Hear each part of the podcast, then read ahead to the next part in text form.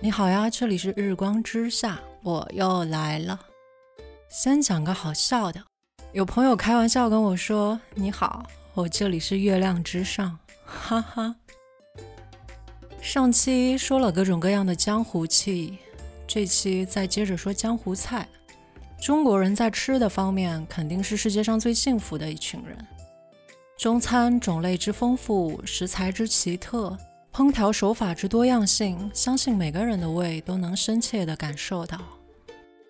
江湖菜按字面意思理解的话，大部分人会想到川菜，宽油、大火爆炒，热烈豪放，辣椒花椒俱下，麻辣鲜香，热热闹闹一大盘端出来，吃个干畅淋漓。其实原本的川菜大部分是不辣的，古老的川菜追求食物百味。且有精致的官府菜，功夫也不比淮扬菜差，光是调味的手法就接近二十种。近些年，随着餐饮业兴起，麻辣火锅、酸菜鱼、辣子鸡大行其道，以至于大众对川菜只有麻辣一个印象，因此推上江湖菜首席。今天想讲的江湖菜有两种，第一种取在一个妙字，平常的食物。但其中的心思是江湖人的智慧，还有一种是食物存在的意义，本身就是为江湖而生的。很多年前读过一本古龙的武侠小说，忘了是哪一本。书里有家客栈，客栈只给食客提供两道菜，第一道青椒肉丝，第二道肉丝青椒，两者的区别只在于材料配比和价格区分上。青椒肉丝当然会便宜一些，这个实在是很聪明的江湖气了。江湖侠客大多好面子，下馆子囊中羞涩，自不便明说。青椒肉丝和肉丝青椒，旁人乍一看是看不出来的，既保全了面子，也保全了钱袋。同理，想起蔡澜讲过的一道菜谱：苦瓜炒苦瓜。也是非常妙的。苦瓜切片，一半下沸水，焯水到半熟捞起，热锅下油，另一半生苦瓜和焯过水的苦瓜一同下锅炒。这样的一盘苦瓜炒苦瓜，有两种口感，脆的、软的都能吃到。生活本身是没有滋味的，却永远在有人花心思为生活注入活色生香，哪怕只是一盘苦瓜炒苦瓜。陈奕迅的《苦瓜》里有句歌词这么写：“记得听过有人说这叫半生瓜，那意味着它的美年轻不会洞察吗？原来苦瓜又名半生瓜。当你觉得它并没有那么苦的时候，人生也就走过一半了。”再科普一个小知识：苦瓜在中国民间传说中有不传其苦与他物的品质。比如苦瓜炒肉、苦瓜炒鸡蛋，苦瓜不会把苦味传给对方，所以有人说苦瓜有君子之德，因此将苦瓜称作为君子菜。粤菜餐厅一般以高档海鲜食物本味得名，不过下边分支里的潮汕菜其实挺江湖。虽然潮汕菜基本不便宜。但不论是街边的大排档，还是城里的高级餐厅，都是门厅下菜。当天的鱼虾螃蟹，各种大锅盛的熟食肉菜，一盆一盆的生腌，还有各类点心，以及玻璃小房子里的卤味档，都摊开在眼前。点菜的时候，围着食材转圈圈，服务生在旁写单，对应到具体的食材，还会问你更倾向于哪种做法。常点的有一道杂鱼，一般会被问需要煎杂鱼还是杂鱼包。我比较喜欢干香口，通常点煎杂鱼。煎杂鱼几乎零调味，选择时令的三到四种新鲜小海鱼，油煎至微微金黄，撒上海盐即可出锅。锅里没有放姜片，却一丝腥味儿都没有。杂鱼包的做法是将鱼类微微炖煮。加当地的普宁豆酱和姜丝、芹菜、胡椒粉等调味儿，鱼肉细嫩鲜甜，还能喝点鱼汤，我想，杂鱼包应该是以前生活在渔船上的蛋民流传下来的菜式。根据当天的渔获，看菜下锅，随性却极为新鲜。一家人晚上围着一锅杂鱼包，再配两个小菜，说着今天发生的琐碎事情，笑笑闹闹中，一天的辛苦便过去了。曾经对比过几家不同的馆子，有家米其林一星的炒菜馆子做的煎杂鱼。煎制的火候太稳，鱼肉全部熟透，微焦便出锅，少了些煎鱼的趣味性，但胜在食材把控上出色，鱼肉丰盈细腻。另一家私人酒楼的出品明显更粗犷，虽说食材本身略微平常，但煎制时间更长，鱼皮煎到酥脆，鱼肉更紧实，有令人愉悦的干香气。不说别的。后者更下酒。著名的潮汕生腌也很江湖，虾类和螃蟹洗干净，去掉不适合入菜的部分，粗粗切断，加葱姜、大蒜、红辣椒、香菜、葱花、醋等浸泡腌制。因为是生食，所以海鲜的鲜甜和细腻被最大化的保存下来了。这种烹调手法粗中带细。不需要花太长时间侍弄，爱吃的人吃到上瘾，不爱吃的人碰都不碰。其实潮汕菜也是族群融合的结果。潮汕人曾经分为三支，第一支是上面提到的蛋民，生活在船上，捕鱼为生，善于烹调海鲜鱼类；另一支分支是畲族，是一支游耕民族。现在常常被提到的潮汕代表菜之一的果类点心，果的原材料果粉就是这个民族带来的。而第三支分流则是北方的汉族移民，他们带来了古代的中原饮食文化，例如现在看到的潮州鱼生，其实是唐代及唐代以前的中原文化里的。我们常常说的“食不厌精，脍不厌细，脍炙人口”。这些成语中的“筷子”出处就在于古人将鱼片切成薄片生吃，当时非常流行。然而中原地区到唐代以后已经没有这个吃法了，但潮州还有。其实饮食文化里也藏了江湖，多少族人的迁徙才逐步形成我们今天五湖四海各种各样的美食啊！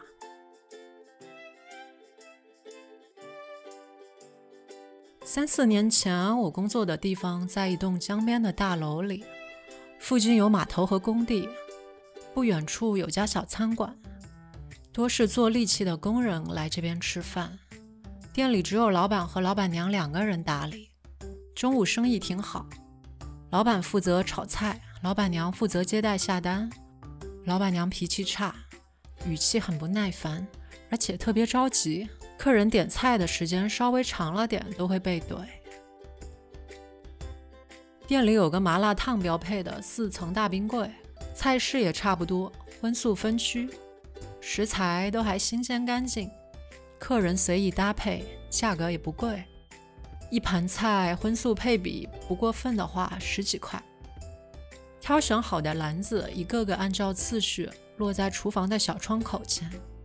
老板以每份三到五分钟的速度出餐，不论你选的什么菜，一律大火猛炒，下重盐，端出来锅气十足。有阵子经常和几个同事去吃，以今天又搭配出了什么稀奇古怪的新菜式为乐趣。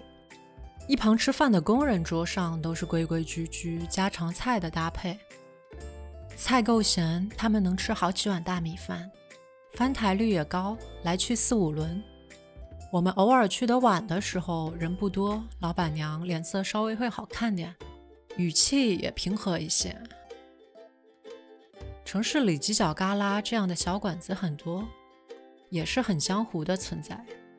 有个性格鲜明的老板就更好玩了，价格低廉，速度快，备着茶水，菜说不上多好吃，但不差。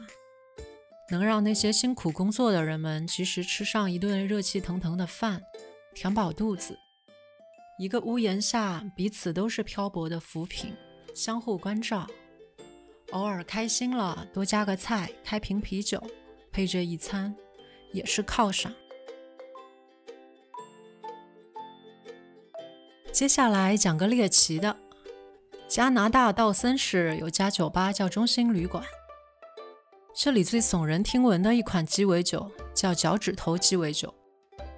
嗯，没有错，是人体的脚趾，五美金一杯，挺多老外来打卡的。相传这款暗黑料理起源于1973年，迪克·史蒂文森是个船长，偶然在一个罐子里发现了一枚人类大脚趾断指。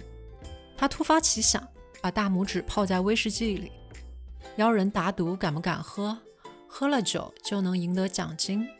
从此以后，这项活动就成为了当地的一项传统。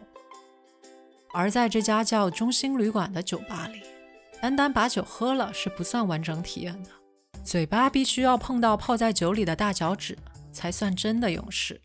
完成这两项步骤，可以获得由老船长签署的酒吧会员文件，作为勇气的证明。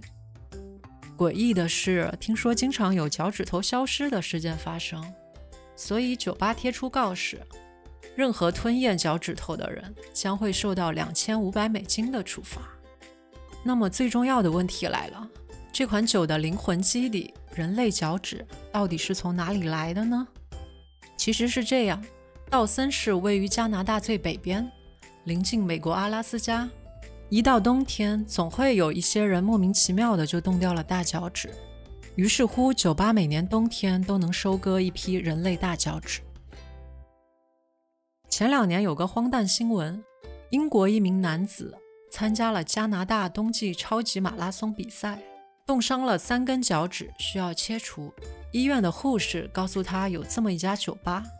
这名英国男子把他的大脚趾寄过去的时候，特地附上了一封信，说要好好善待他的大脚趾。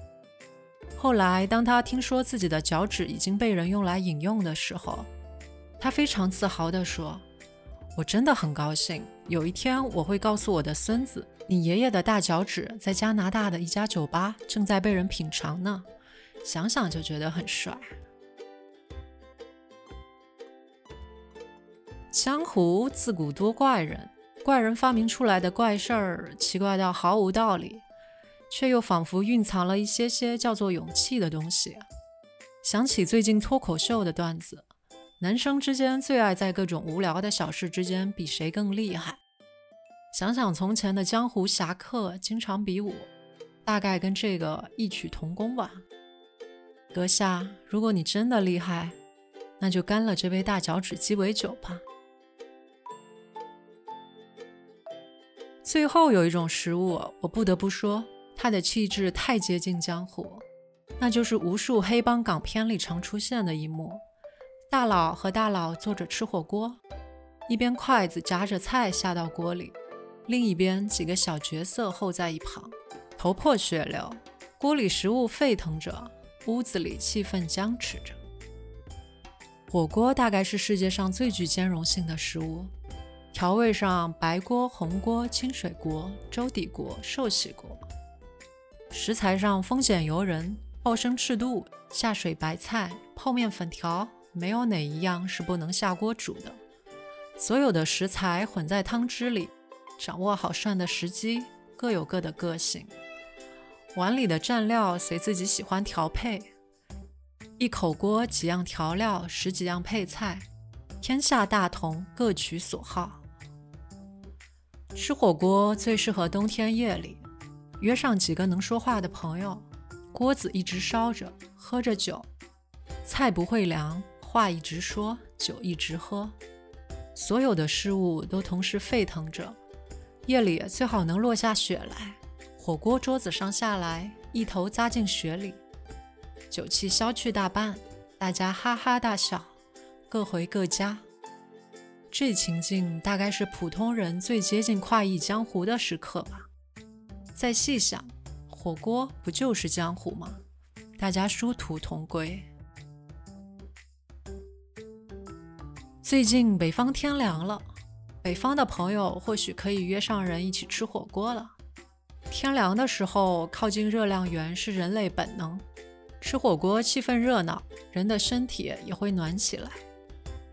有个朋友跟我说：“你想吃什么？或许是你的身体在告诉你，我缺这个了。”所以，朋友，你的身体最近缺火锅吗？